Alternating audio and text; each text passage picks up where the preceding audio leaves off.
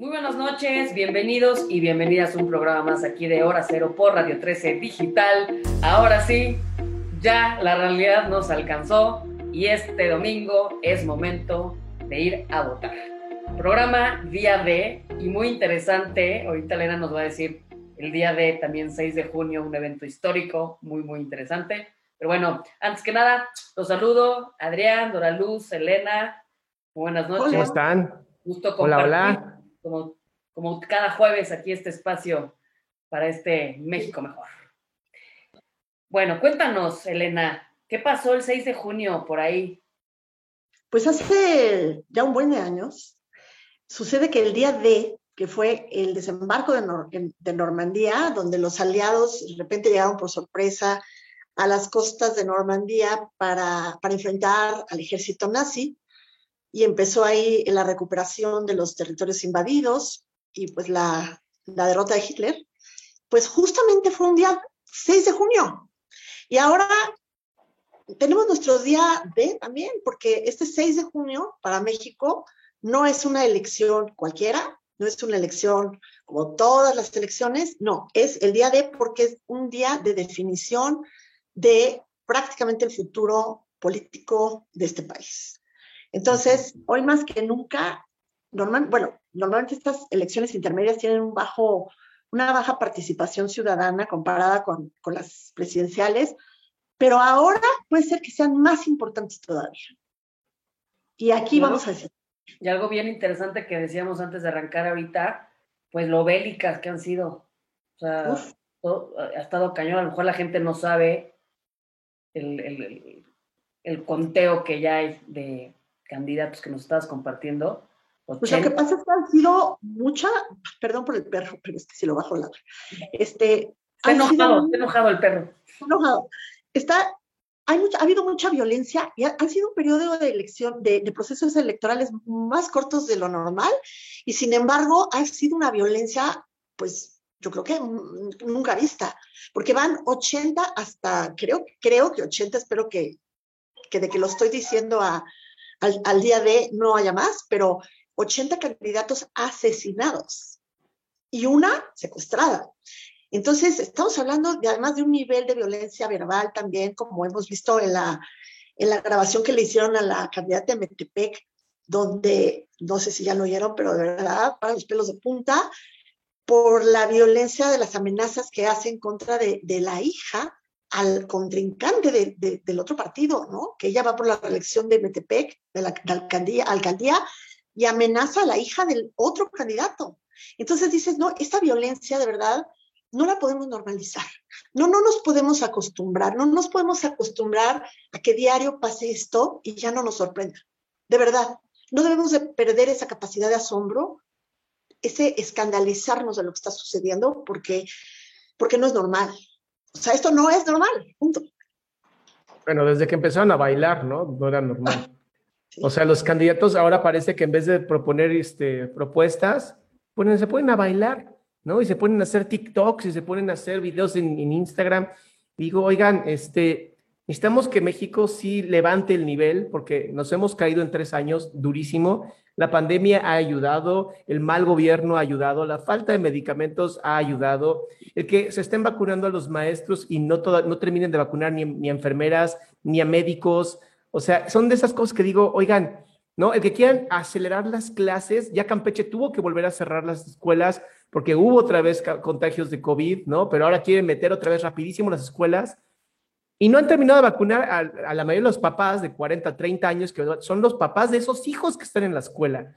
Entonces, de verdad, yo sí digo que este, este, yo creo que este va a ser mucho más importante que el presidencial, porque en este tenemos que volver a equilibrar esa Cámara de Diputados y Senadores, porque de no hacerlo, de verdad, eso de las prórrogas de, de, de mandato, eso de que, bueno, pues dos años de COVID no valen, entonces, ¿qué onda? ¿Me dan otros dos? ¿Eh?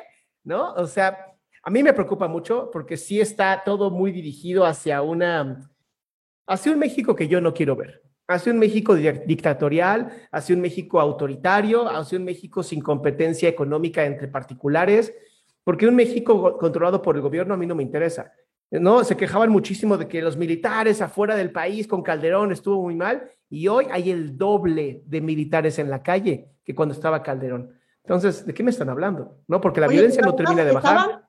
Se supone que con Calderón estaban para defendernos de la delincuencia. Hoy están haciendo todas las funciones que debería estar haciendo la sociedad civil, como es, eh, pues las que ya todos sabemos que no, no tienen por qué estar haciendo los militares, que no tiene nada que ver con la defensa de nada, ¿no? Sí, sí, sí. Eh, iba a hablar Dora Luz. Sí, bueno, yo quiero nada más este, saludar también a, nuestra audiencia que nos ha estado acompañando durante estos meses.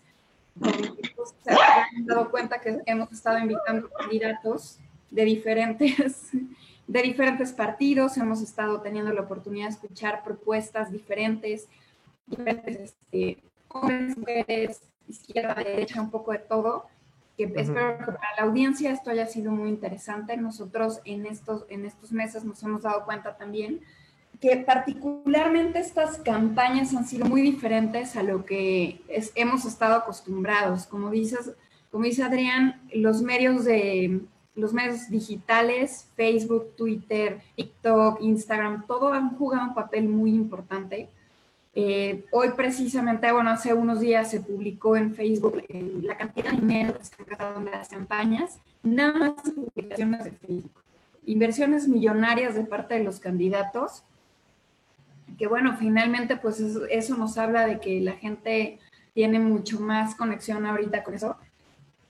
Pero al final del día, no sé, no sé si eso realmente vaya a poder incentivar el voto no sé cuántas personas tengan actualizada su credencial de elector, se vayan a animar a salir a votar por temas de COVID, eh, qué tan bien organizado esté en esta ocasión el INE.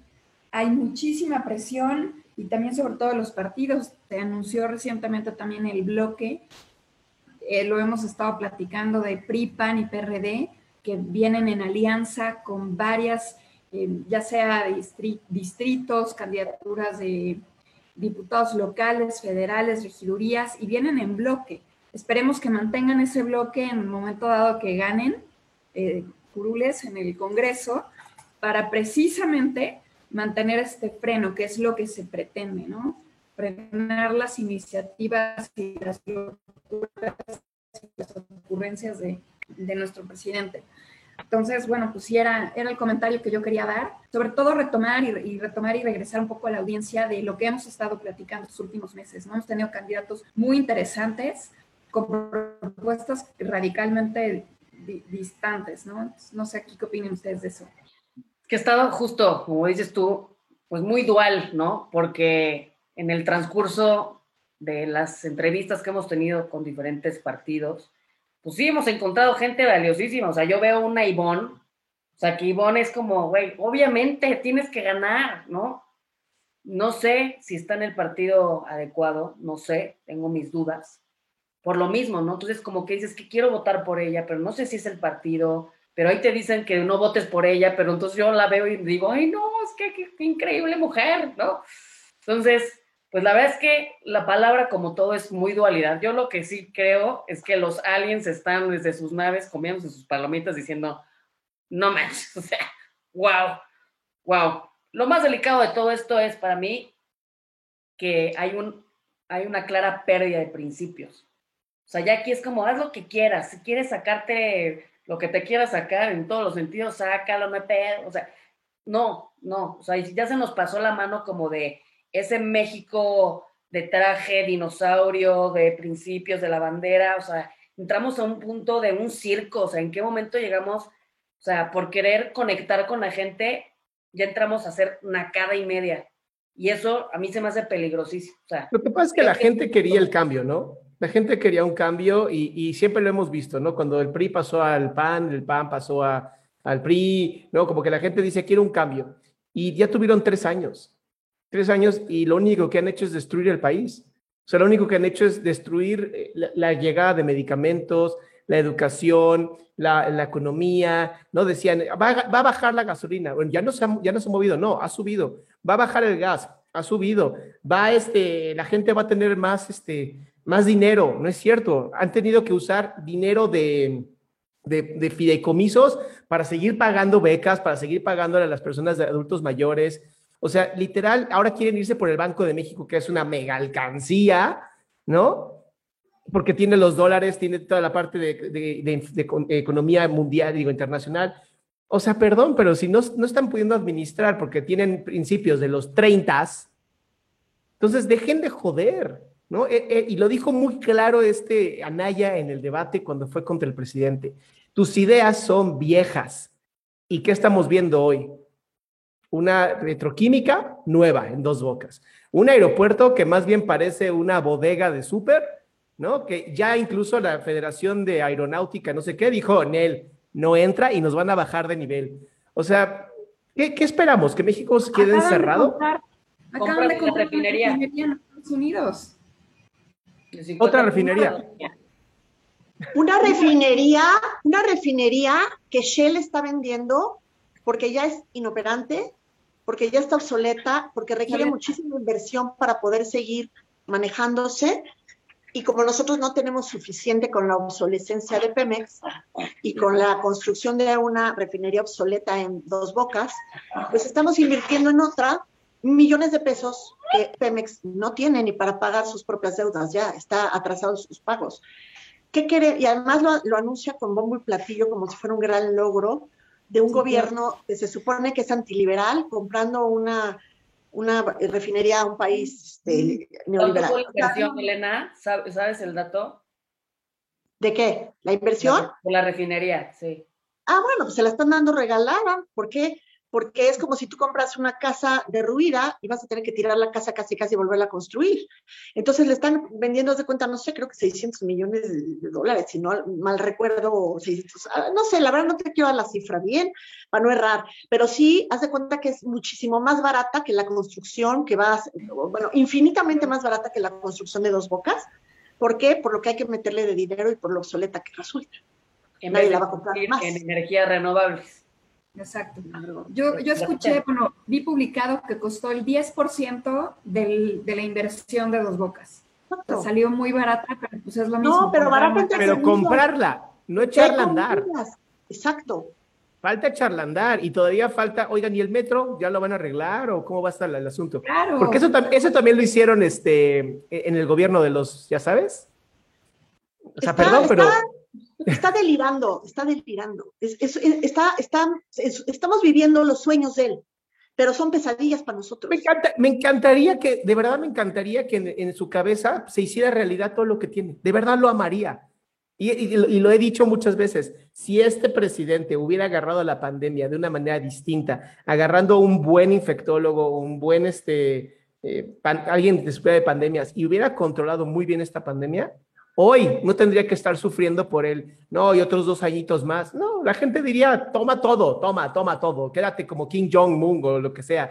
Ay, no, ay, esto es libre. Ahora sí que ni aunque sea la Madre Teresa, lo queremos más de seis años a nadie, porque eso es un peligro. Echa la Madre Teresa, la Madre Teresa tiene su historia negra, ¿eh? Sí, tiene su muy buena cola que le pisa. Muy buena historia negra. Oye, bueno, a lo que voy es que nadie, por bueno que parezca, eh, el poder te, vuelve loco. Entonces, sí tiene que haber un final, un final. Pero, a ver, ¿qué estamos viviendo ahorita y por qué es importante ir a votar? Y, y otra cosa, no es suficiente y ni creamos que esto se va a arreglar porque recuperemos un Congreso que está ahorita secuestrado por el presidente. Yo sí tengo esperanzas de lograrlo, pero si se logra, eso no es el remedio y ya. O sea, esta ciudadanía va a ser la verdadera protagonista de que eso suceda, porque estamos sacrificando nuestras propias filias y fobias para votar con un voto inteligente por el bien mayor, por el bien superior, más no porque nos estén convenciendo esos candidatos por los cuales vamos a tener que votar necesariamente. O sea, estamos tomando un, voto inteligente porque es lo que se necesita, pero no porque nos estén convenciendo con sus propuestas que no hay. En realidad están vacías. Eh, a ver, Estamos viendo aquí que no hay un proyecto de país por ningún lado. Hay un proyecto de poder basado en un solo hombre y su partido Morena. Los demás de la oposición, su proyecto es impedir que ese proyecto de, de, poder se realice, pero no traen un proyecto propio. Entonces, hasta ahorita lo único es impedir que esto se, realice como ellos buscan, pero después viene la segunda parte y no va a ser soft, no va a ser suave, porque si Morena lograra permanecer con la mayoría, si antes se midió tantito porque venían elecciones, prepárense para lo que viene. Y si no gana, prepárense para lo que viene, porque todavía les queda de aquí a noviembre que cambie el Congreso para aprobar a toda prisa las leyes que quieren. Y el problema es que esas leyes que quieren cambiar de la Constitución no son leyes como deben de ser para proteger a los ciudadanos, sino para controlarlos.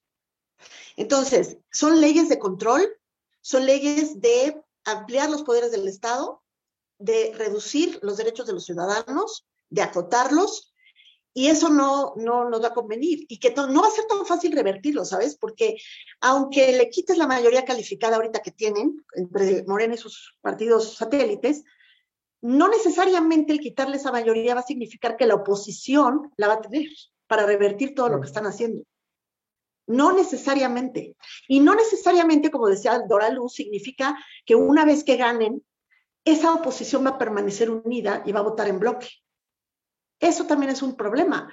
Yo espero que de verdad tengan la vergüenza de no estar de chapulines después. Porque si votas por ellos. Ahí Creo que lo, creo que lo resumiste muy bien. Y no decimos que no haya gente extraordinaria siendo candidata. Pero hay que ser muy claros con la prioridad. ¿Cuál es la prioridad ahorita? Pues es hacer un contrapeso. Esa es la prioridad. No ahorita irnos a lo local, sino una visión un poco más global, superior. Entonces, yo el, bien, que el bien superior, el bien superior. hemos concluido.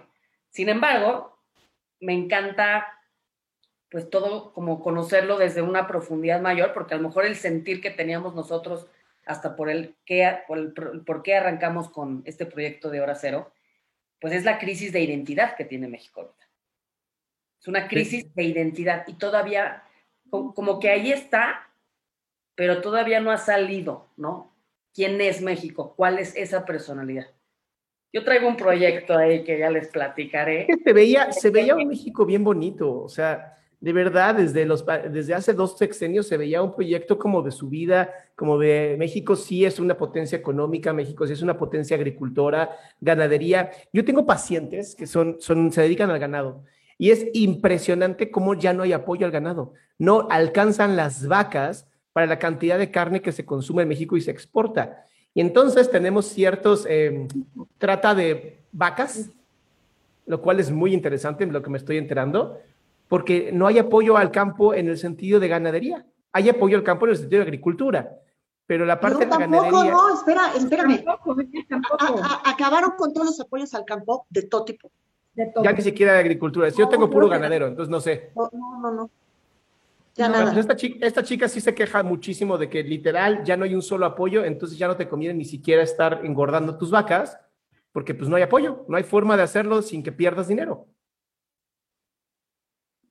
Realmente ojalá, ojalá que este 6 de junio, día D para México, es el día decisivo, por lo menos de los próximos años de la historia de este país, de nuestro futuro económico, de nuestro futuro académico, de desarrollo.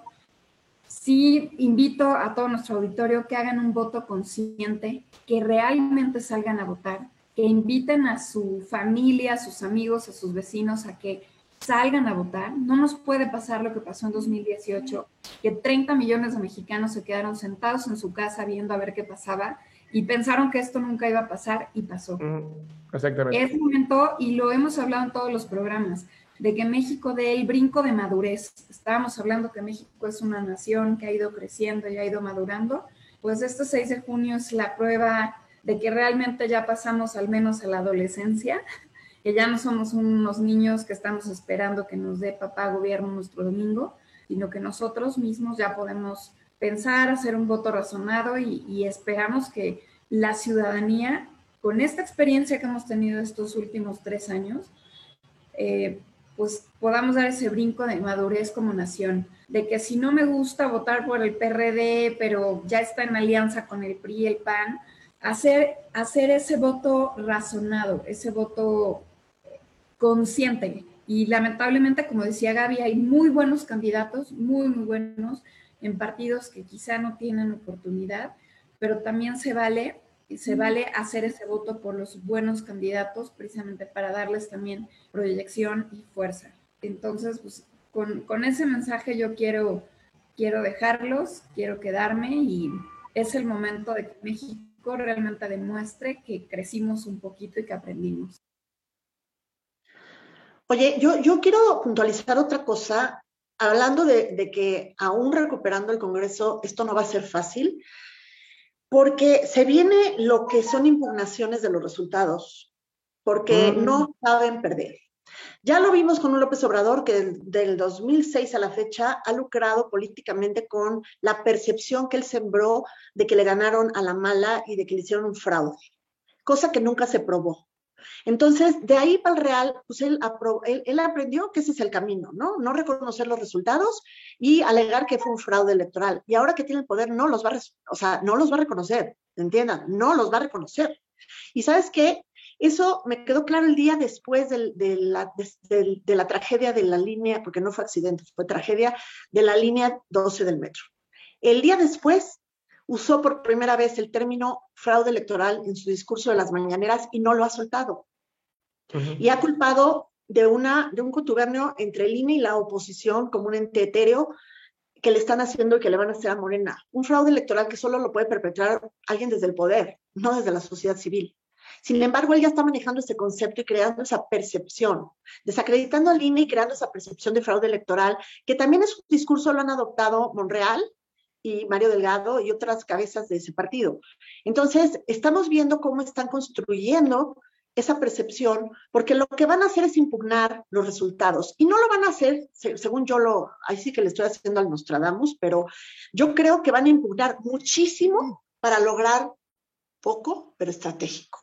A lo mejor van a impugnar 100 para que les concedan 10 o 20, porque eso no lo va a decidir el INE, lo, decide el Tribunal Electoral, que es muchísimo más eh, manipulable, por lo que ha demostrado, se, dobla más, se dobla más ante López que el INE. Entonces, ahí seguramente eh, va a ser un estir y afloje en donde van a lograr impunar y, anular o revertir los resultados en algunos puntos estratégicos para él. Y eso no hay que permitirlo. Hay que estar preparados porque va a venir esa parte, ¿no? Por desgracia.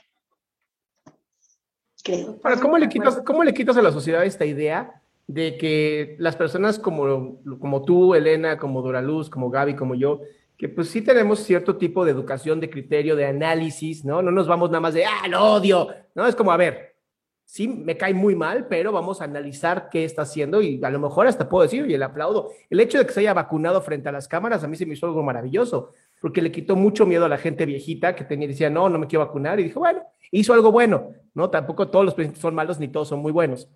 Pero, ¿cómo hacemos entender a la gente que no somos unos conspiranoicos, ¿no? Que, que a lo mejor no le estamos dando el tiempo necesario. Eso es lo que de pronto preocupa. El testimonio arrastra, con eso lo que resumimos. volvemos a lo mismo, estás hablando en temas altos, niveles altos. Yo quiero que le hablemos a la gente, porque cuando, cuando tú estás en un Uber, cuando estás en un taxi y hablas con las personas, de verdad algunos sí son difíciles de roer, ¿no? Algunos sí son de así de hueso, de yo estoy bien. Totalmente. Y, y, les digo, pues mira, no voy a discutir contigo porque pues no quieres ver, ¿no? Tú no ves más allá de tu taxi, de tu volante. Y hay personas que sí te escuchan y sí dicen, bueno, sí tiene razón en esto. Oye, ¿bajó la gasolina? No, pues no, es más caro. Entonces sí, bueno, ¿en qué te ha ayudado a ti? No, pues en nada. Entonces son tres años. No es, no es, son tres meses, ¿no? No dijimos que cambie el gobierno en tres meses. Son tres años. Es muchísimo tiempo. Oye, pues eh, con, respecto a eso que estás diciendo, el otro día precisamente un amante de, de, de, de López Obrador, digo que ya son amantes porque de verdad están ciegos, amor ciego, este, me decía, es que tienen que entender que Roma no se hizo en un día. Y le digo, sí, pero tú tienes que entender que de repente una civilización como el Imperio Romano, que llevó siglos, siglos construir, llegó un emperador de mente como Nerón y la quemó en un día, por puro placer. Entonces, sí, sí se puede destruir algo en un día. Algo que tomó mucho construir. México, pues a lo mejor no es eh, perfecto y no lo es. Tiene mucho, o sea, ¿a quién no le indigna todo lo que antes pasaba mal? O sea, yo lo que digo es, no, a ver, no por criticar lo de hoy, yo no tengo por qué justificar lo que opino hoy defendiendo lo del, lo del pasado, ¿no? Porque lo del pasado está mal también. Lo que está mal está mal. Pero no, significa que, que, le des un cheque en blanco a nadie y que dejes que ahora el turno de destruir y de robar es de otro. No, no es de nadie. No es de nadie. Totalmente. Las elecciones son de los mexicanos, no son del presidente. Eso es otra cosa. Se llaman elecciones, no imposiciones. No del presidente. Son elecciones, no imposiciones, ¿no? Entonces, pues eh, yo creo que este ímpetu, un ímpetu ciudadano, que si algo bueno ha tenido este gobierno es habernos despertado a muchos que pues nunca, nunca fuimos activistas para, para nada políticos, pues es que ese ímpetu no se pierda. Y porque ese proyecto del país que yo decía que falta, que no se ha construido y por eso estamos, como decían ustedes, un poco a la deriva, un poco sin saber bien qué identidad ni nada, pues tiene que salir de la ciudadanía, no tiene esa, esa discusión tiene que salir de la ciudadanía, no de los políticos, porque ellos nada más ven por sus proyectos personales y de poder. Así es. Pues bueno, ya estamos a punto de aquí de cerrar y creo que es importante que volvamos a decir lo mismo. Salgan a votar, no se pueden quedar sin votar, no dejen que sean los borregos los que voten. Salgan a votar, llévense su mascarilla completita, están a distancia, yo sé que van a pasar algunas horas, pero el futuro del país, de sus hijos, de sus nietos y tal vez hasta bisnietos, depende de este momento. Entonces, de verdad, si la pasada era importante, esta le dice, quítate que ahí te voy. ¿Ok? Entonces, de verdad, para mí es, salgan a votar, es lo más importante. A mí me van a ver haciendo videos de yo votando, porque ahí voy a estar el 6 de junio, en Dominguito, pasándole increíble, votando por mi país. Muy bien. Ese es el gran tema, es nuestro México. Nada más que se nos olvidó. No lo regalamos, ni lo prestamos. Así es. Dora Luz, Dora Luz. final. Pues lo mismo, salgamos a votar, demos ese paso de madurez, informémonos, por favor, busquen su credencial de elector, los que no la tengan ahorita, la busquen, busquen por qué distrito tienen que votar, quiénes, quiénes son sus candidatos. Se van a tardar cinco minutos en internet, está toda la información seamos responsables de este país y pues nos vemos en las elecciones. Yo también, este, yo también me iré a mi estado natal, que es Puebla, donde siempre voy a votar. Tengo ya muy bien ubicado por quién y ahí estaré también votando, haciendo mi video, enseñando mi dedo, votando y, y pues le deseo mucha paz a este país para que podamos tener una elecciones sin violencia, justicia y en el marco de la ley. Yo te digo que el perrito anda con todo. Es que, oigan, es que me dejó de ver un mes y ahorita está un poco lo que emociona. pues bueno, ya estamos, ya estamos. Vamos, México, despierta que ya amaneció. A votar, a votar este domingo, porque cada cosita cuenta. Todo contribuye. Gracias. Muy buenas noches. Cuídense. Nos vemos en el siguiente programa aquí en Hora Cero.